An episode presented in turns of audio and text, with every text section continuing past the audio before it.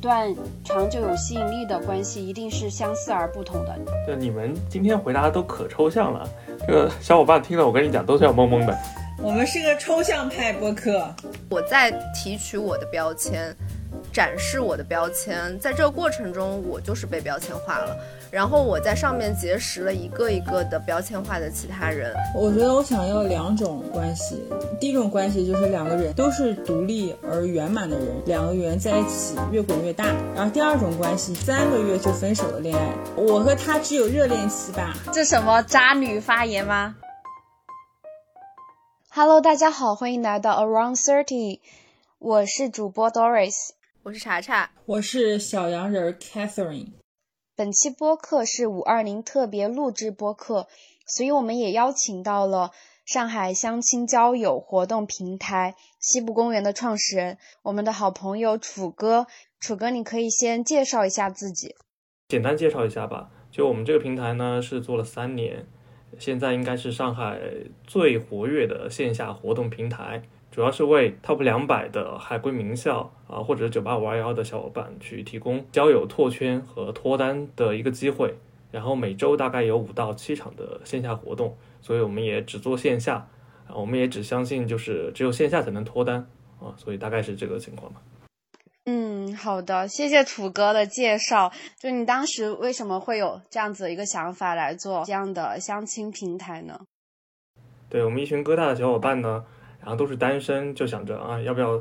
组建一个平台，然后去帮啊背景相似的人来脱单？因为我们发现，就是我们的核心诉求很简单，就是因为平常工作非常非常的忙，大家自己的圈子又比较固定，如果想破圈去认识一些背景相似的人，基本上没有什么场合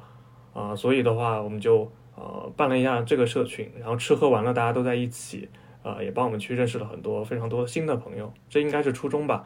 然后团队呢，目前只剩我一个初创人员了，是因为其他小伙伴就是在社群内、社群外都脱单了啊，他们第一时间也跟相亲平台划清了界限，然后美美的去享受了恋爱。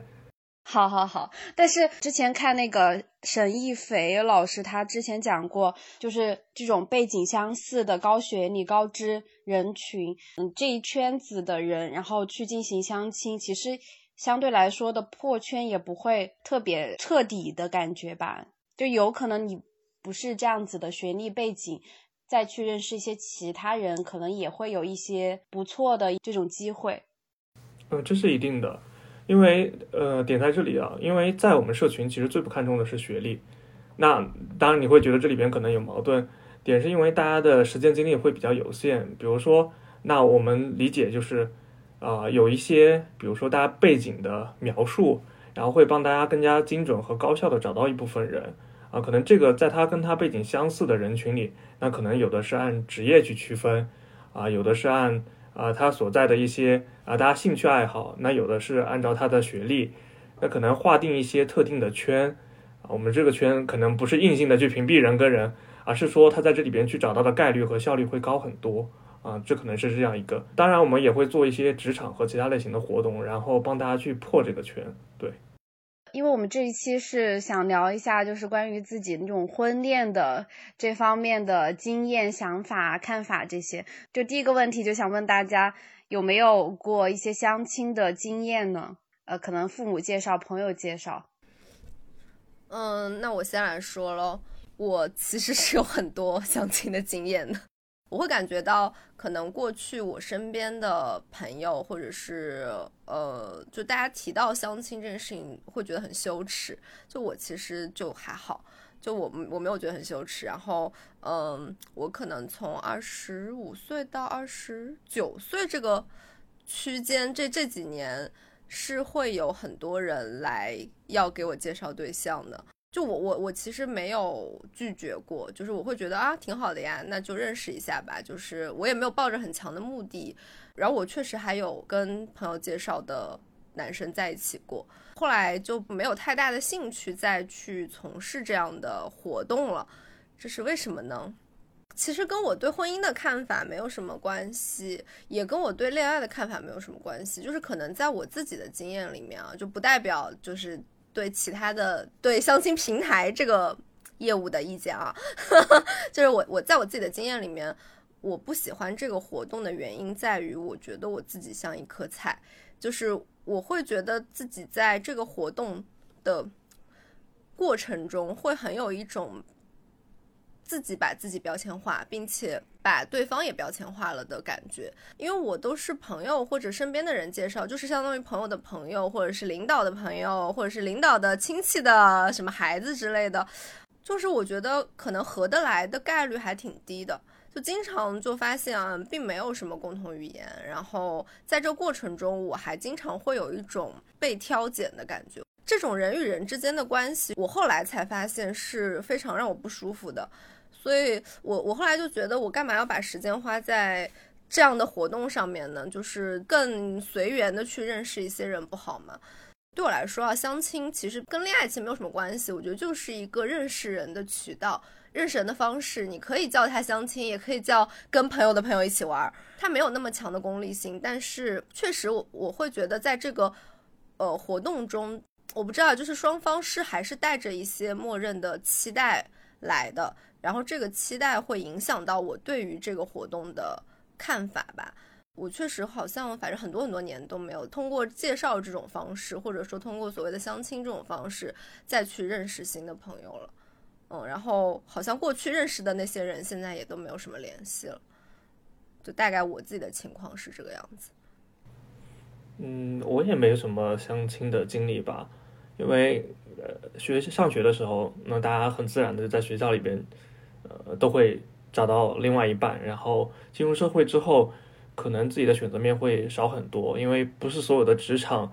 都非常欢迎恋爱这样的情况发生，然后身边的朋友也陆续脱了单，然后其他的也变成非常了解自己，然后又不可能的朋友。嗯，但是我非常同意他的说法，因为我觉得遇到这种情况还是活动方或者是平台的责任。因为如果大家就是对自己的定位和角色是这个样子，就我们所说的匹配，那往往就会带入一些标签和被标签的一个看法去参加这样的活动。我觉得后面就会发生很可怕的事情，就是互相去了解一些基本信息，然后也没有很合适的方式去认识吧。啊，这种情况我们碰到也会比较多，所以就看嗯，一般什么样的活动或者什么样的方式可以让大家去。啊，规避掉这个问题。对我就是会觉得这种赶时间的方式会让我觉得，就是人与人之间的相处，就它不应该是一个高效的活动，它就是一个需要花时间、需要花心血、需要投入情感的事情。就是一旦这个东西变成了一个追求效率的东西，那它就失去了人与人之间交往的本质了。可能我是这么看待这个问题啊，也可能跟我的职业会有关系。就我可能会特别在意这个点。对。我觉得可以通过一些游戏的方式可能会更好一点，但是这种标签化又是在讲究速度和效率的这种过程中不可避免的，你这样才能可能更快的了解到对方的一些基本的背景是啥。所以你可以听出来，大家的诉求其实是层次是不一样的，然后阶段也是不同的。那可能我们能创造的话，就是不同的场景，就承接掉不同的诉求。那比如说我们自己有十九条活动线。那有的是酒会，大家过来之后就打个照面，就能看到哪些是我喜欢的人，我自己去聊。那有些是非常严肃的交友，就像一对一的 speed dating，就按着你要跟每个人聊个八分钟，去把基本信息都排排列列的。那有的甚至只是吃饭，那吃饭，比如说就是八个人约个 brunch，四男四女，那大家没有什么特别强的目的性，只是想认识新朋友。所以，比如说这个吃饭的活动，我们也发生了非常尴尬的事情。就是有一场，因为都是完全随机嘛，然后有一场呢，就是四位九五后的女生正好遇到了四位八五前的男生，然后他们非常开心的给我的反馈就说啊，感谢四位叔叔的照顾，然后今天吃的很开心，他们最后还给我发了合影，就说明就不带有太强的目的性去呃享受一些交友的时光，但可能就存在于大家并不是有那么多空的时间啊，特别会花钱或者花精力去跟。不相熟的人去认识吧，啊，这里多少会带有一些目的，这也可能也是相亲市场的一个一个弊端吧。嗯，我不知道大家就是对相亲定义是什么，我觉得我可能不能叫相亲吧。我十八岁到二十八岁之间就一直非常痴迷于 dating，我觉得是 dating 不叫相亲，因为我对相亲的定义是，大家明确下一步的目的是结婚，然后大家把所有的条件摆在桌面上，然后下一步就是说谈婚论嫁，这是我定义的相亲啊。所以说我十八岁到二十八岁之间，我都是约会。嗯，我我觉得我年轻的时候就非常非常喜欢 dating 这个个事情。有可能大家也知道，我算是前相亲从业者吧。我在墨尔本研究生毕业之后，然后我也做了一个相亲的小的线下社群，不能说社群吧，也是线下活动，对，大概一年左右。然后就除了组织相亲的活动之外，然后有一些影响力，然后也认识了不少男性。我发现好像我以前也是觉得我们应该是门当户对的，就是我可能也会说把自己给。标签化，就可能会看学历、看职业、看家庭各个方面，我都会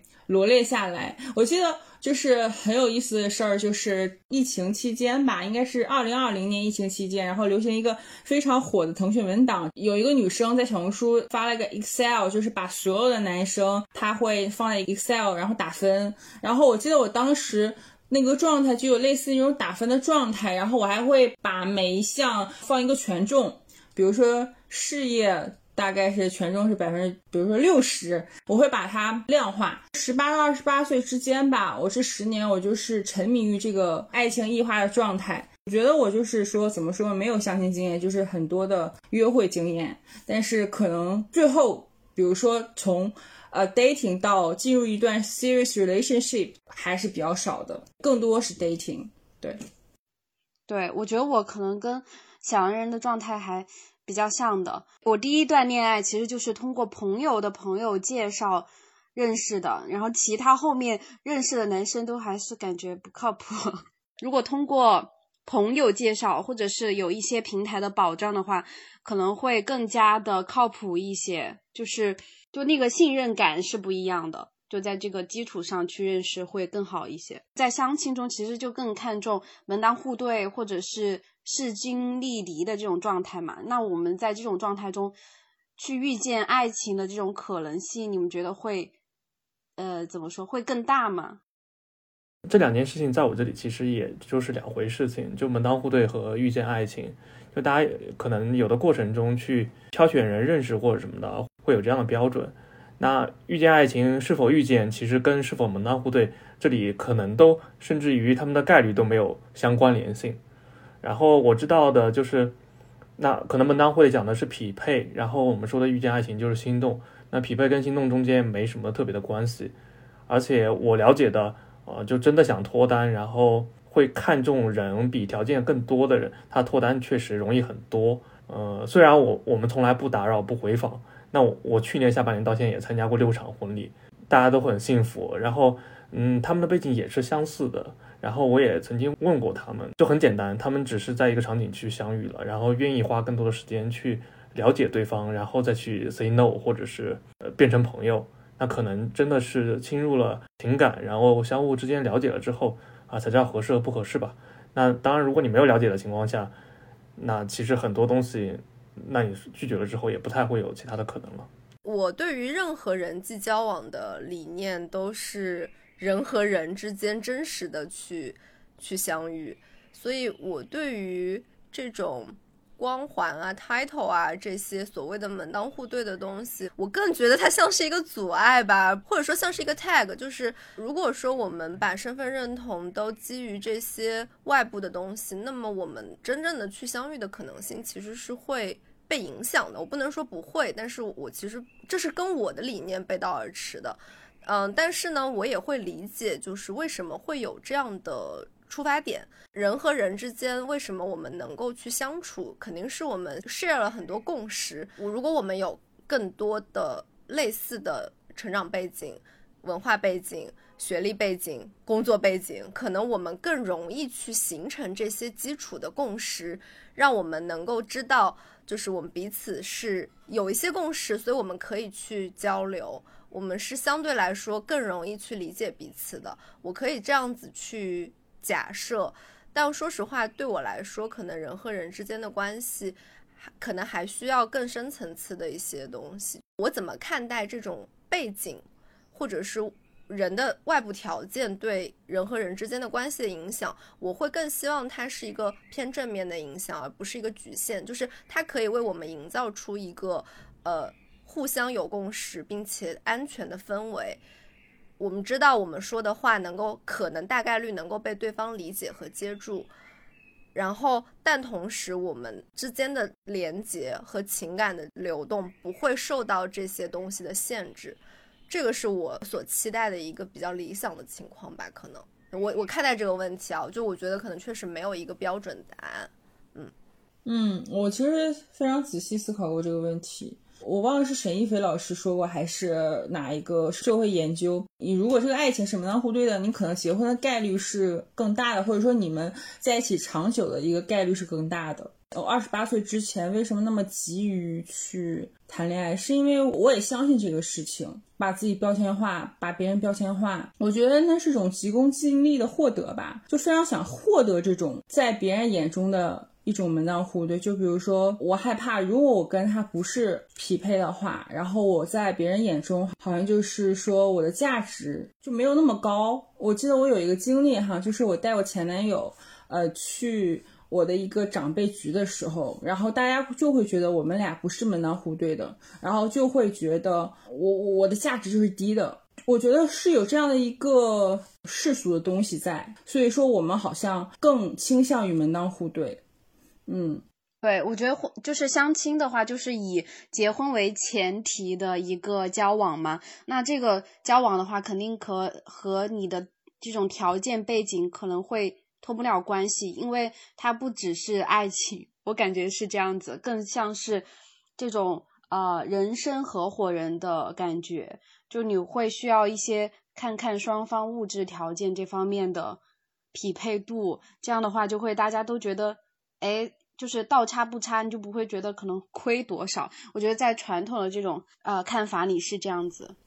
但其实门当户对有一个弊端是，比如说我跟这个人各个方面都非常相似，我的成长经历、然后学历还有家庭背景非常相似。有一个弊端就是，可能就是新鲜感过去之后，你会发现你没有和他可以共同成长、共同创造一些东西吧。但是我现在可能觉得，我和他在一起是想看到一个不一样的世界，或者说我可以打破我自己的信息茧房，嗯，我可以看到一个不一样的世界。我刚刚听你这么说，我会觉得说，就是我们去探索新的世界和打破信息茧房这个事儿，一定要通过另一半来完成吗？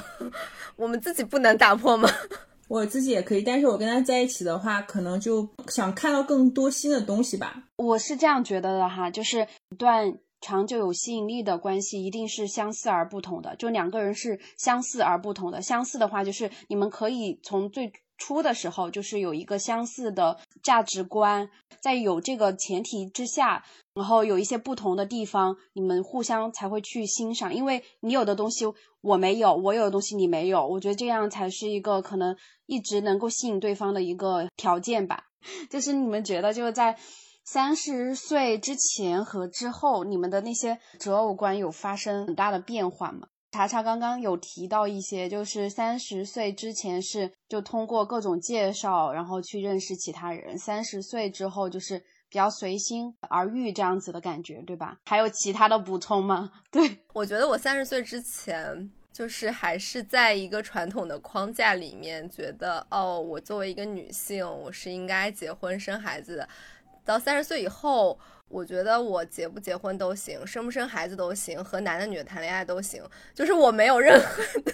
框架，对我来说一切东西都是流动的，就都可以。你说择偶观，我觉得择不择偶都行，就我我没有任何的约束，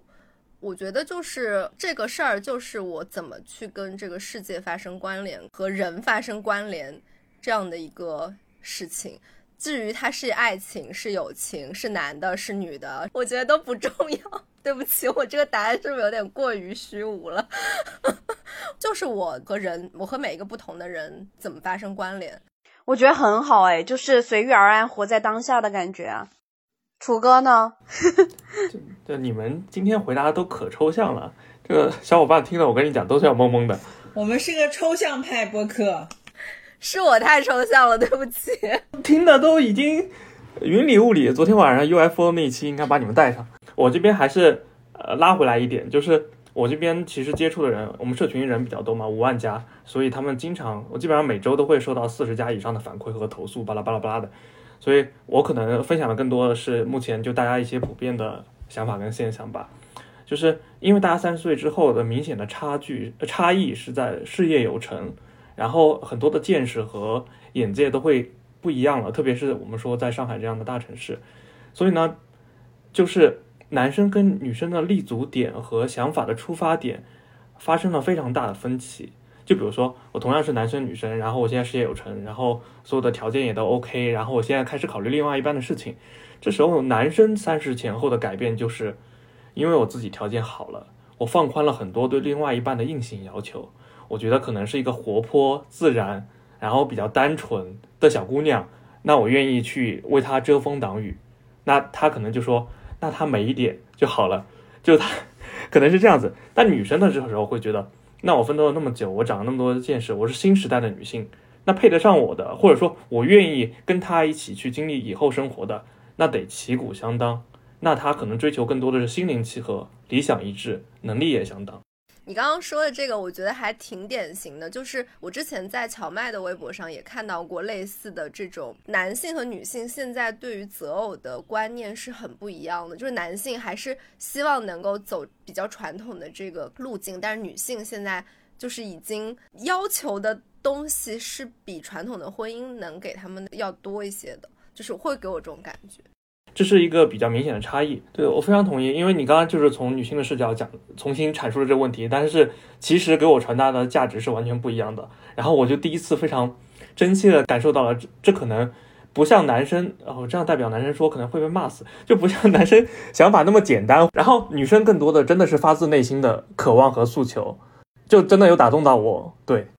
我觉得楚哥浑身上下写满了害怕，没事的，你说吧。求生欲贼强。我我我现在知道，就是你们这个栏目，我昨天特意去查了，你们是不放头像的，我就放宽心了。然后另外一件事情呢，就刚刚这两个观点就会导致出一个非常强烈的问题或者是矛盾，就是这个相亲活动到底怎么办，或者说这个场景怎么创建？所以我们会发现，男生喜欢来的活动跟女生喜欢来的活动是完全不一样的，就会有比较严重的比例问题。比如说，男生都喜欢，因为我们有十九条活动线，男生都喜欢来酒会，就一次两百个人，甚至我们跨年的时候是做了，去年跨年啊，做了九百五十人，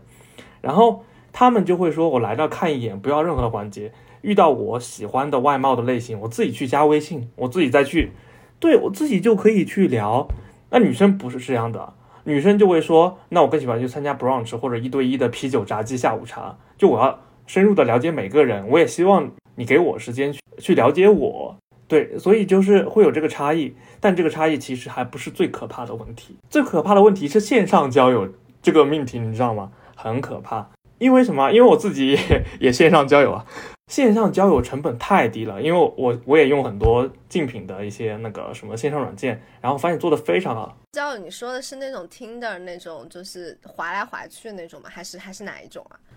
划来划去只是一种形式了，比如说 Tinder 或者探探这种，可能它定位的是更多就是交友，倒不是像婚恋像的，因为没有那么严肃嘛。那大家的需求主要成可能偏其他的层次嘛。那我们说的可能是像一些比较严肃，就大家可能是要上面填单身还是不单身，然后更多的会有一种呃机制，就是保证大家的背景是真实的点点点。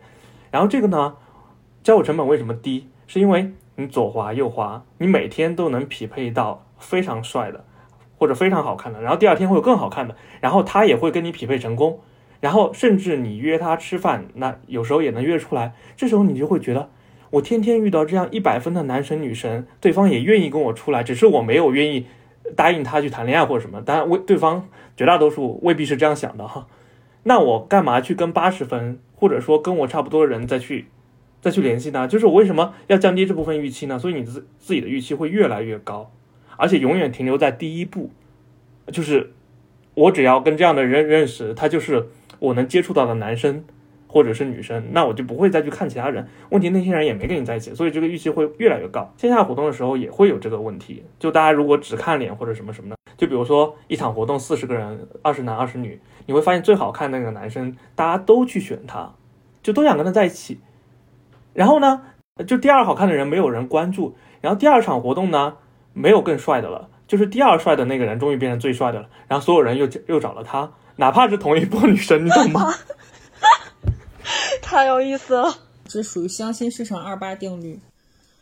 呃，大家只喜欢头部的，对啊，但是我们能做的，我们从来不会干涉大家的选择了。但我们能做的，只能说是创造更多的场景去改变这一现象。然后我们也做了一些尝试嘛，就你们知道的，我们现在最火的频道叫百万盲盒，就你只把你自己的信息写上去，然后大家来拆盒，就是看不到任何的其他的状况。那你真的挑条件，OK，那我就告诉你，我的基本条件是满足你最低底线的。比如说，那我我就是有很多。就是收入和其他要求，那他知道这个男生是符合的，然后先去加了了解，那对方未必有朋友圈什么什么的，然后你知道一个奇怪的事情发生了，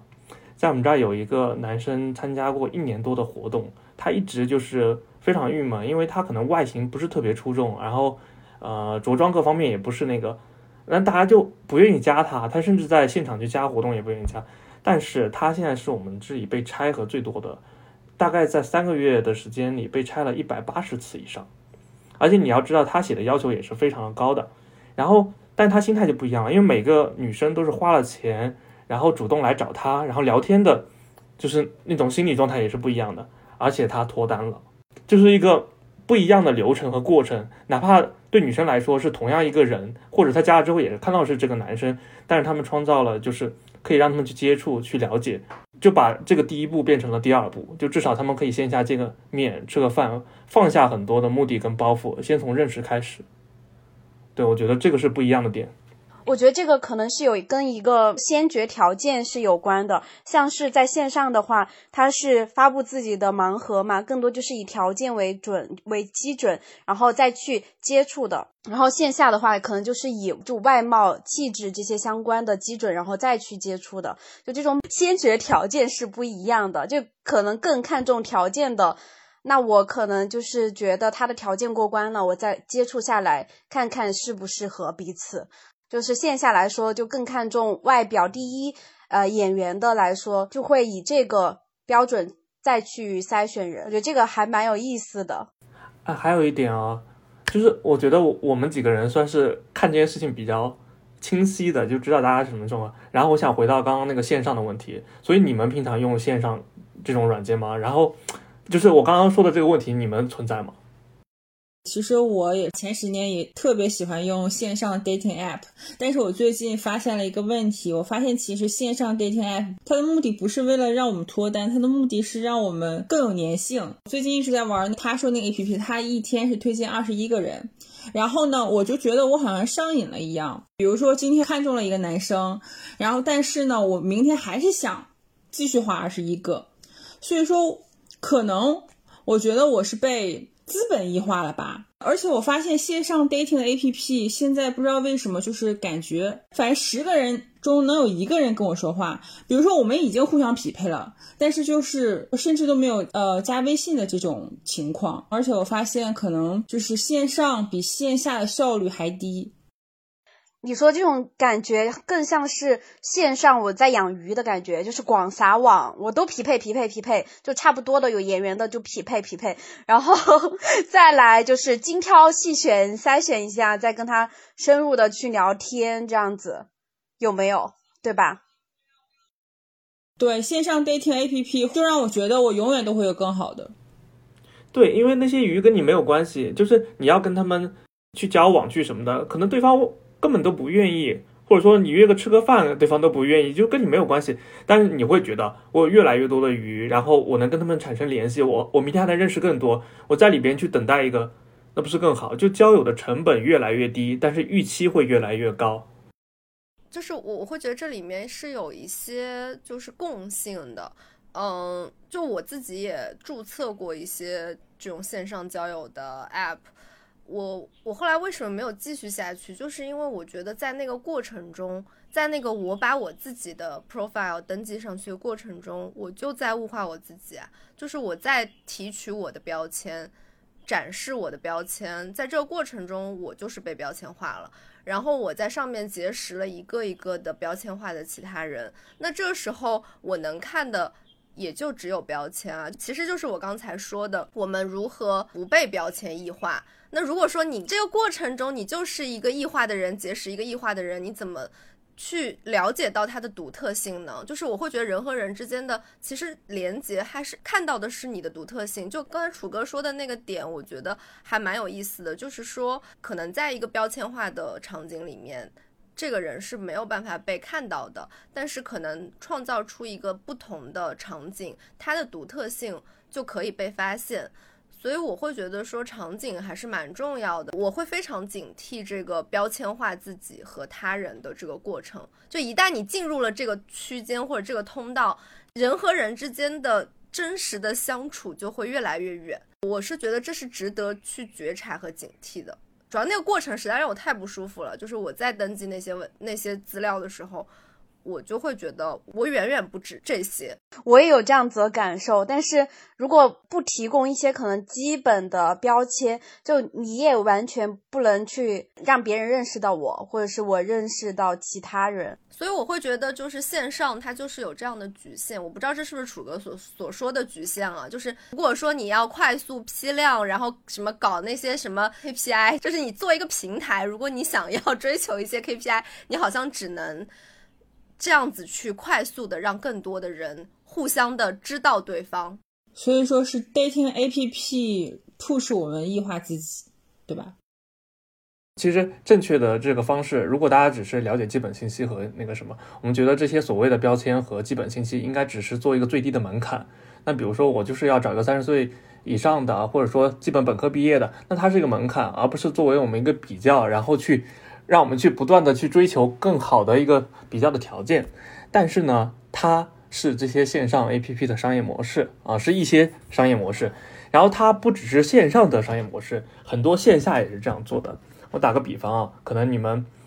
就是比如说一些比较严肃的婚恋网站，那他们是线下的，都是有。然后呢，他们也是拿头部的资源去吸引更多尾部的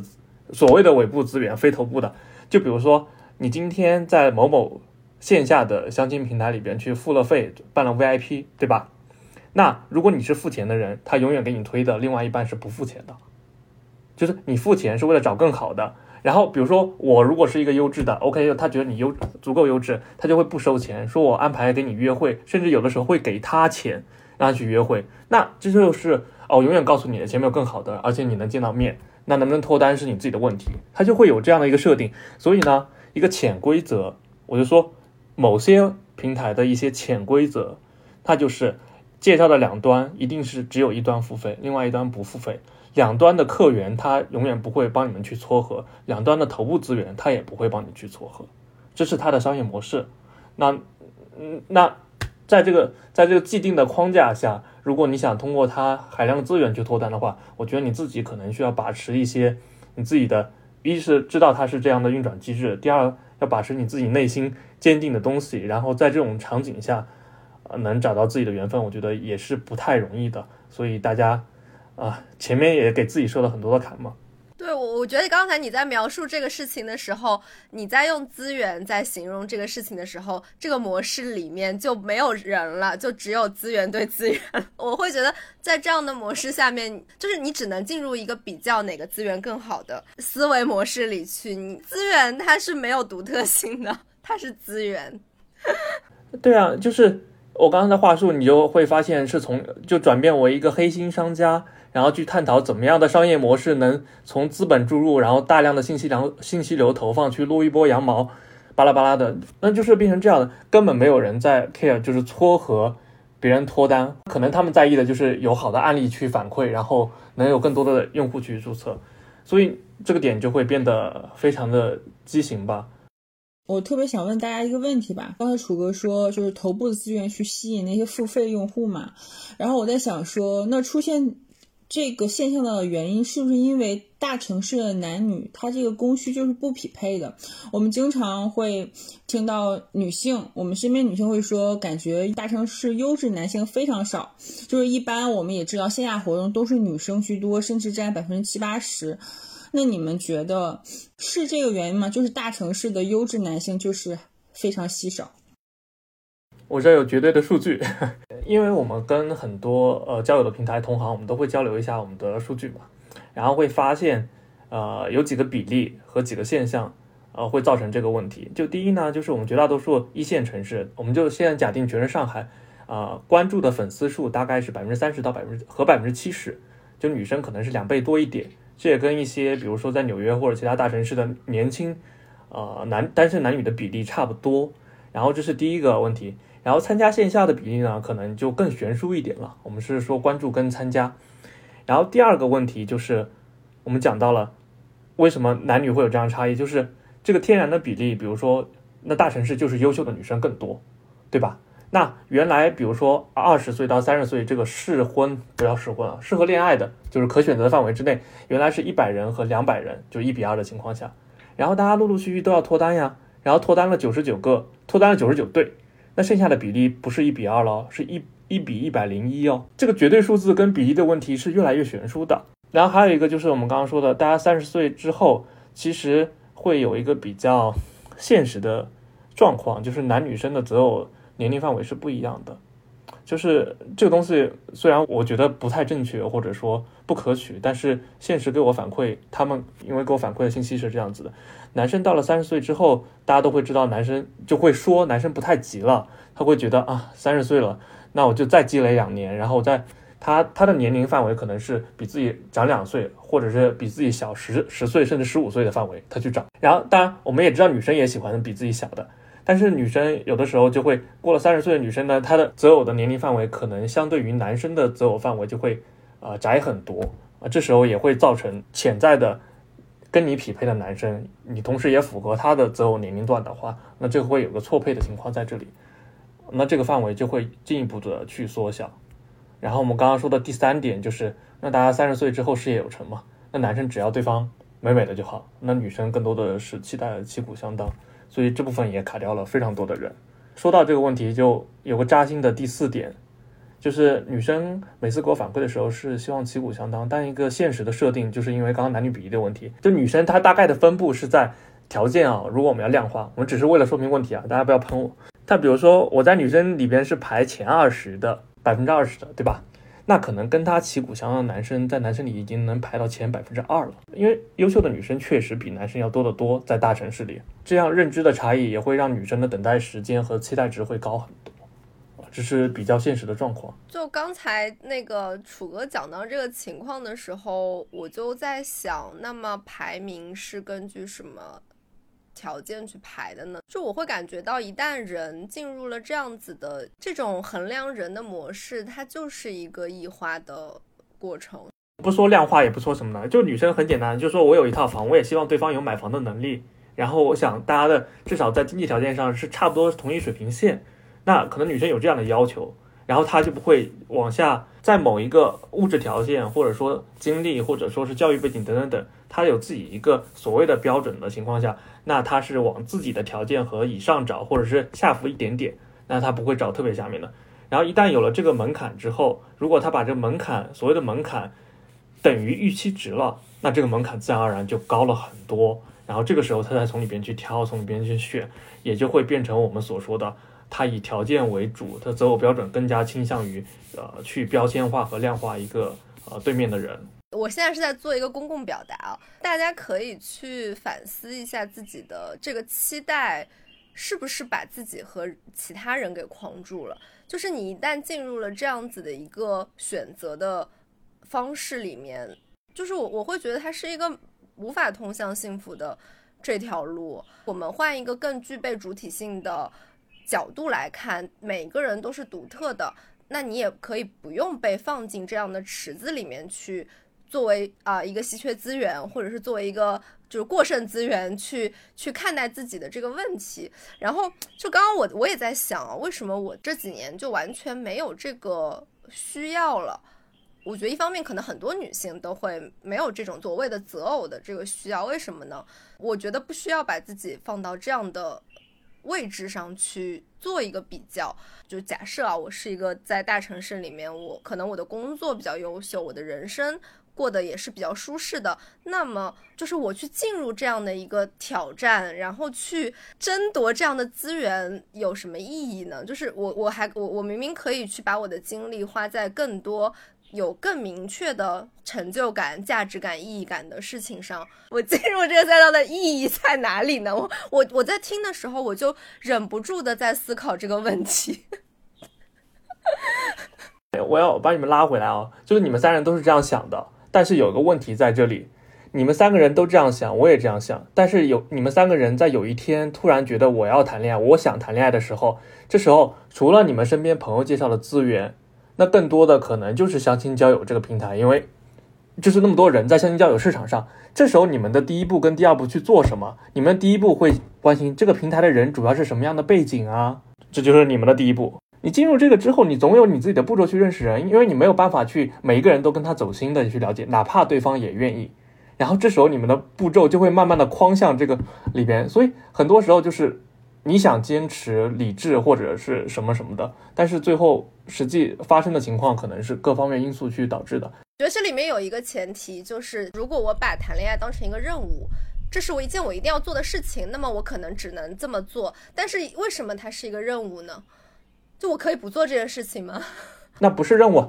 那比如说，大家已经非常忙了，特别我们现在都在大厂互联网，我每周的时间只有一天的时间，就是我想脱单了，我不当任务了，只是我向往这样的感情，而且我有一天的时间。那最高效率的事情是干什么？我就问一下你们三位。我换一个问题啊，我其实也很想中六合彩，就是我也很想，但是我会一定要去每天买一堆彩票吗？这个事情它很难，那我就不做不就行了？我为什么一定要想呢？你盲目等待和不做任何事情是完全不一样的结果的。绝大多数情况下，就你每天等着，就是按照你目前的行为轨迹去做当天的事情，你只能遇到你地铁上碰到的人，你只能去你的同事等着有一天拉个局去唱 KTV，看看有没有合适的。然后，如果你想多主动一步，去投入更多的时间跟精力，然后你要想脱单，那可以可以是任何不参加任何活动，也不用任何软件。那这个时候该做什么？因为很多人是渴望感情的，而且他就是忙，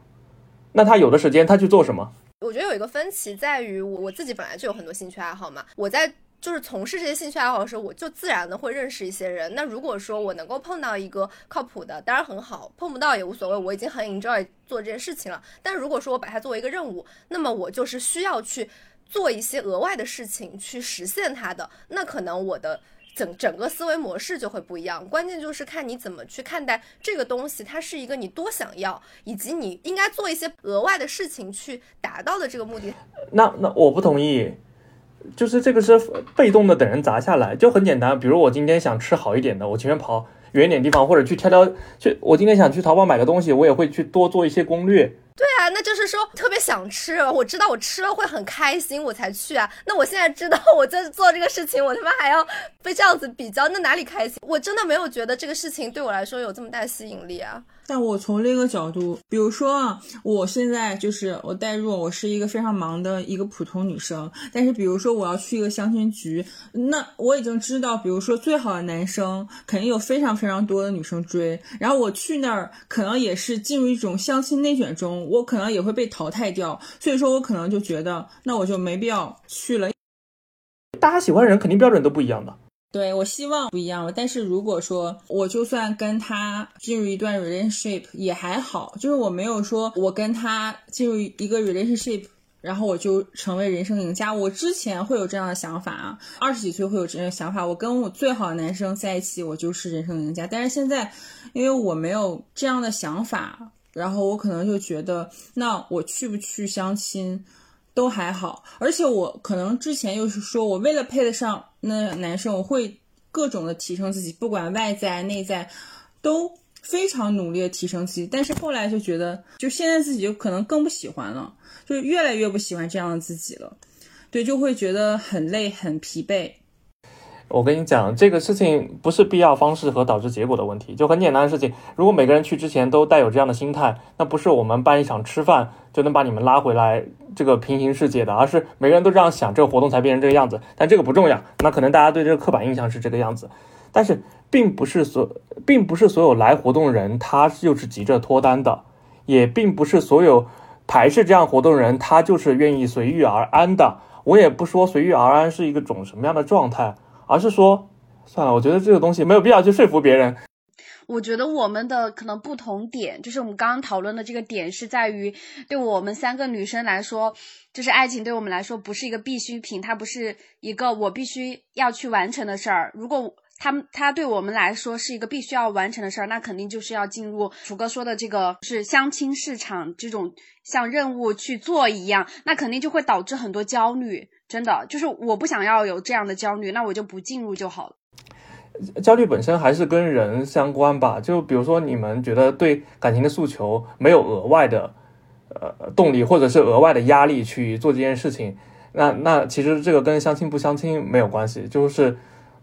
嗯大家生活中也是一样嘛。就比如说我从来不提倡任何人去来相亲活动，他如果有更好的资源，让就朋友介绍朋友，哪怕去认识朋友，那也比相亲市场靠谱的多得多。这时候你会觉得啊，那自然而然的认识一个朋友和什么什么。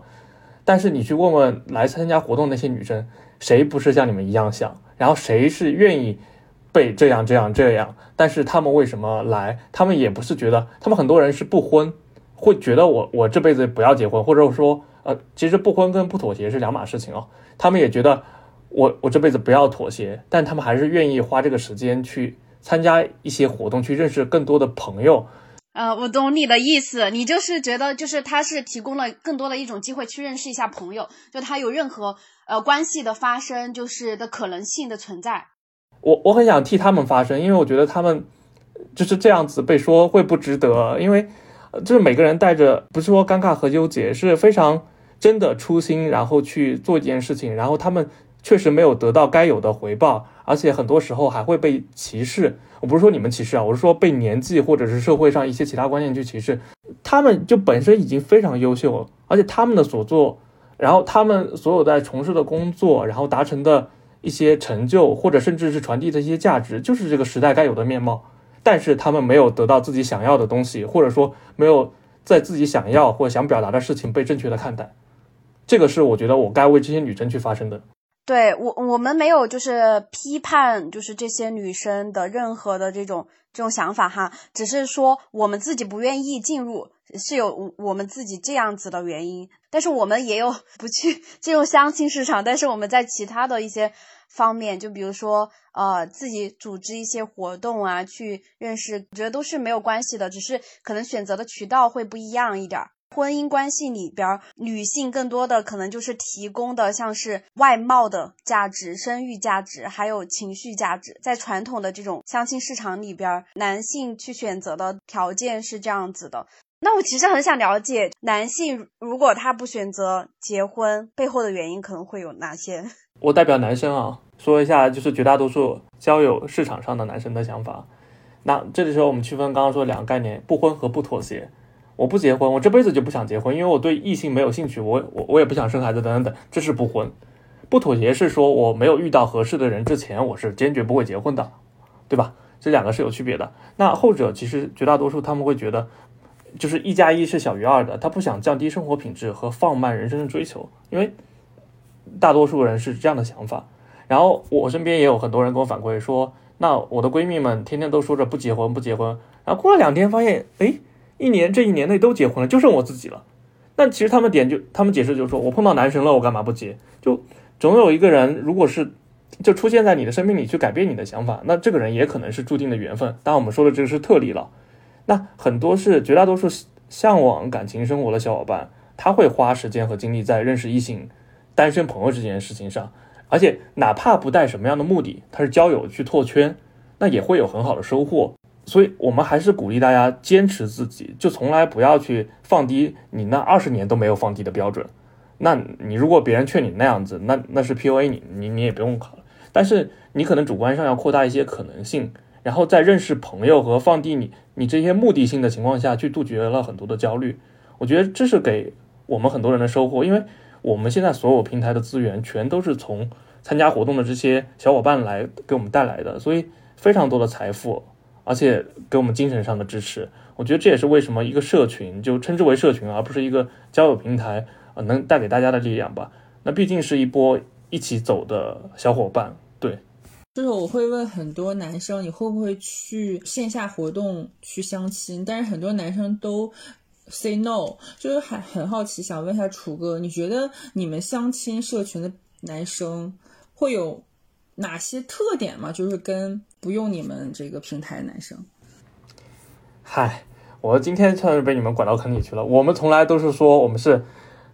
魔都最优秀，这广告语里边不可以的，广告法里边。我最多最优秀海归名校海归活动社群，我们可不是一个相亲组织，只是百分之八十的活动都是单身了。然后，当然还是回到你刚刚问题本身，这个还是非常尖锐的，就是愿意来参加交友类活动的男生和平常你们看不到的那些宝藏男孩，就比如说我有个男闺蜜啊，他从来不会来参加这种活动，它主要区别在哪里？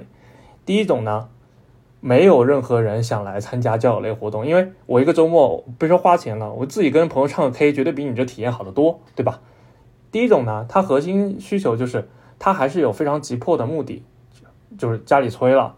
啊，或者说他想进入一段感情了，那他想去认识认识女生，这是第一种。那可能这个界限不够明晰。这些男生我平常就有很多，我每周末都会去去去喝一杯，然后我朋友也会带朋友来，我就能认识多很多的女生。就他有这样的资源，他就不需要去额外的资源去认识这样的人。然后第二种呢，那就是本身初衷他的心态就跟三位刚刚说的一样，就他真的没有在交友这件事情上急，他当下的生活重心和对生活的预期就是，哎，我正好遇到一个女生，有什么场景那就好了，其他我也不愿意去花时间和精力去认识多的朋友，或者是可能相遇的异性，这是第二种。然后第三种呢，那有人。天生的是排斥相亲交友活动和相亲交友市场的，啊，他觉得这个事情就是，不想被曝光。这也是我们社群为什么能做那么大，所以我们社群跟其他社群都不一样，我们从来不会发任何活动的反图和照片。然后比如谁跟谁谈了，除非他主动发红包给我，我们都不会去问，问都不会去问，因为我们担心他回来，就是他也会担心他要回来，所以，所以这件事情就不要干预了。所以。在这里呢，就是交友跟谈恋爱跟什么，大家阶段性的时候就这种东西的就不会那么清晰的目的性。我觉得这也是保护大家的隐私。就是我们会觉得，特别是对于我们啊这个年纪和这样的背景，而且在大城市，大家会觉得呃可能更多的心理门槛上是来自于这是相亲，我不想让朋友知道我来相亲，我也想我也不想让朋友知道我居然还要去相亲。就是相亲是一个很丢人的事情，在嗯男生看来，女生也会觉得相亲是一个很丢人的事情，就会内心觉得好，我好像就是很差，没有资源，所以说我只能去相亲。对，就是可能没有异性吸引力了，所以没有办法只有去相亲。我之前也会觉得就是这样，就是我没有异性吸引力，我很自卑。但是三十岁之后就觉得无所谓，就是。就算没有异性吸引力，我也很接纳，就现在自己。我其实是觉得，就是首先“相亲”这个词，它本身是带着一些社会文化的偏见在那里的。反正我自己是觉得啊，我无所谓，你用哪个词来定义我的行动，并不会影响到我自己对这个行动和我我自己的认知。就是哪怕我今天去见一个朋友，你说我是去相亲，那就相亲喽。反正我自己知道我在做什么。然后我也知道，我在这个过程里面，我所有的感受是因为什么而来的。那其实我怎么看待自己和看待这件事情，也不太会因为一个词而受到影响。但当当然会有很多人是会受到影响的，因为这个词确实带着一些默认的东西在那里。比如说，你可能是因为。你没有朋友，或者你没有办法认识人，你才会去用这样的途径去认识人，或者说你认识人了，你就是想要结婚，或者说女生去相亲可能带着一些哦，我我是找不到对象，我才会去相亲，但他是带着一些文化偏见在那里的，所以我觉得就是大家觉得很羞耻也是很正常的事情。但哎，怎么说，我就觉得不管是选择什么样子的平台还是场景，多认识一些。朋友，我觉得都是一个很好的事情，就打开自己的一个世界吧。楚哥的平台很有意义，真的是非常有意义，很有意义，很有价值，为大家拓展很多交友的场景。就我和小杨人的朋友圈，几乎都是一群女生，几乎就没有男生过，就很少男性。就觉得如果真的是。和我们一样的这样子的女性，其实是可以选择楚哥的平台去多认识一些男生也好。对，了解一下其他的异性朋友。对，就如果我很优秀，我也会去楚哥的平台 线好了好了下活动。开始挖坑，小然开始挖坑了，不是，我真的自卑。我才不接呢。我这种自卑可能也是社会框架给我的，有社会这种偏见带给我的自卑，比如限制，就很多平台吧，教育平台限制女性参加的年龄一定要是在三十岁以下，就是男生就可以八零后，但是女生必须要九四后或者九五后，会给女性带来一些就是自卑感吧。啊，就是我们一一方面要克服去对年龄的啥啥，但自己当然又有自己的年龄的择偶标准在这里。对，我觉得可以理解。嗯，我觉得从平台角度完全可以理解，因为我们还是要更多 match 用户的需求。真的挺难的。那大家对理想的一个婚恋关系状态，会想要什么样子的感情？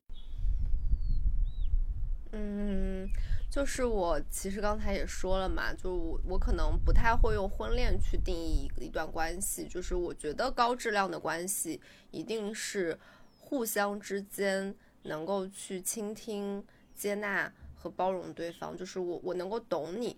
这件事情是很重要的，就是我觉得跟性别啊、跟年龄啊、跟阶级啊都没有什么关系，它就是两个人真实的相遇。就对我来说，可能这是理想中的关系，而且我会觉得人可以不只有一段这样的关系，也可以同时有有一些这样的关系，只要有这种关系，就还挺美好的。对我明白你的意思。那楚哥呢？嗯，我觉得分两点讲吧。第一点就是大家不用因为婚恋有什么压力，因为我我相信大家现在状态一定是最好的状态，因为这都是自己的选择才会有现在的状态。而且我们自己现在大家的眼界的价值观，我觉得那就是该有的样子。我觉得我们也不用听信别人的一些就是强加于我们的想法，因为就还有谁能能教育我们吗？我不觉得啊。虽然这个话是这样的，但是回到问题本身，就是第二点，就是我理想的婚恋状态是什么什么样子？我觉得心动、陪伴，然后稳定的亲密关系，共同的基础和目标。当然，这个是向结婚导向。我觉得大家的标准答案应该都是有的，但是可能更重要的，更多的时候是取舍吧。就是我一直在纠结一个问题，就是事业生活绝大多数时间，其实我们可以百分之百由我们掌控的，那还是有那么多不如意或者有困难发生，那更别说是两个人的情感和婚姻，那可能真的是没有这种标准答案发生的时候，就也没有满分的状态和答案。所以我觉得这个过程本身和勇气一样重要。所以我觉得大家不如去享受这个过程，或者说拿出勇气面对我们想坚持的每一种生活。我觉得总归有好的机遇，或者是该有的答案会给到我们。对，哇，好完美的回答。好，小洋人呢？我觉得我想要两种关系，哎，挺矛盾的吧？第一种关系就是两个人都是独立而圆满的人，然后就像两个圆吧，两个圆在一起越滚越大。然后第二种关系就是说谈一个那种。我现在比较需要，就是三个月就分手的恋爱。我和他只有热恋期吧？这什么渣女发言吗？热恋期不是渣女发言。我一方面向往那种很有能量的关系，一方面又向往那种只有热恋期的感情关系。感觉很有灵性，你这个回答就感觉很抽象。我自己好像就是对于恋爱，我感觉可能是更多是。我还沉浸在于过去带给我的那些很多不好的关系体验里面，对这个很多都是有一些负面的想法的。如果要问我这种理想的婚恋关系状态，我可能会更加参考于就是我爸爸妈妈给我的吧，就是是双方都在一起共同去成长进步，就是像合伙人和战友一样的关系，就这段关系才是最重要的，然后去舍弃掉一些东西。就是我会这样子来看，就可能很重感情的一个一个想法，对。但我觉得只要是能够称之为有爱的一个关系的话，它都不是一个瞬间的事情，就是它是一个很长久的事情，是需要你用时间去培养它，就是嗯，需要去了解这段关系，了解对方，就为他去付出的，嗯，还有包容的，才能够长久。哎，我感觉我的回答也很抽象，但是就是这样子。或者，爱情就是抽象的嘛？如果具象的话，可能就不好玩了。好，那我们这一期的播客就到这里了。然后也非常感谢楚哥来参加我们这一期节目的录制。对，就看到这个一线城市的交友市场的一个角度。好，那我们这一期的播客就到这里啦。然后我们下一期再见。好的，再见，拜拜。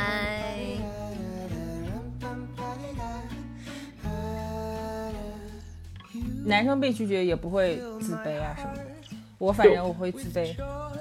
看你在哪一步了。比如说，比如说很简单嘛，你跟人家约第一顿饭，然后互相大家都见过了解过了，然后你再跟他讲话，他理不理？这种他是不理的，就非常礼貌的拒绝了。或者说你约跟他约第二顿饭，你迟迟约不到，他说他忙，那这种也没有直接拒绝，对吧？那你有啥心里不好受的呢？就如果你是相亲的情况下认识的，你互相不管谁主动约，见完三次以上。就不绝对不会见第四次了，就一定是要么在一起，要么在一起。花束中那个恋爱也那个电影也这么说，说三次以上，真实的就是这样，不行就不行。我们看这个视角完全不一样。你说说，你说说，你说你说，想听听你的视角。很好奇的就是小洋人，我知道这个现状就是，嗯。就是如果你一定要说社会现状的话，女生就是觉得自己在被挑选，但是实际上你不是在被挑选呀，你是一个有主体性的人。我觉得你对就是如果是我，我讨论你这个问题，我会讨论为什么你会觉得自己在被挑选，你怎么样能够在这样的心态里面掌握一个你自己的主体性和主动权，你懂我意思吧？而不是说我要怎么样才能被更好的挑选。哎，我我没有啊，我刚才说这个话题了吗？是，就你你你觉得你很自卑啊？你觉得你啊啊，我这不就是你你你处在一个，就是你 你就是一个他者呀？你但是你为什么要做一个他者呢？就是我看待这个问题真的跟我知道相亲是这个样子的，所以我不喜欢相亲。哎，你们三个都不是有困惑和明确需求和压力的人，嗯，至少在这个过了那段时间，我觉得就是过了那段之前是有的。我之前就是会把结婚当成一个 KPI。不是你把结婚当成一个 KPI，把任何事情当成一个 KPI 都会焦虑。对，因为人的欲望是无限的，或者说我觉得这个是不是不够好，我是不是应该遇到更好的？我的 KPI 可能就是。工作上你有 KPI，你也焦虑，也会焦虑。所以说，真正想做的，或者说，如果你的目标是拥有一段高质量的亲密关系，那么其实男性里就是不不管是不是相亲男性，就是全国 overall，我可以这么说，就是拥有共情能力的男性是非常非常非常非常少的。然后，相当于你这个东西就是一个中六合彩，就是你没有办法把人生的目标定在一个我就是要中六合彩这件事情上。如果做不到，我就不幸福，或者说我需要很努力的去让我自己中六合彩，那就。对吧？就就就跟吃吃一顿饭，你觉得那个地方很远，那你吃的很开心，你开两个小时车你去。但是万一你就是要翻山越岭翻一个礼拜的岭吃一顿饭，大家也就会觉得算了，我不吃饭，我不吃这顿饭，我还有别的东西可以吃嘛？就就是这个难度是这个样子的。是的，是遇到什么高质量的男性是中六合彩的这个事实之后就躺平了。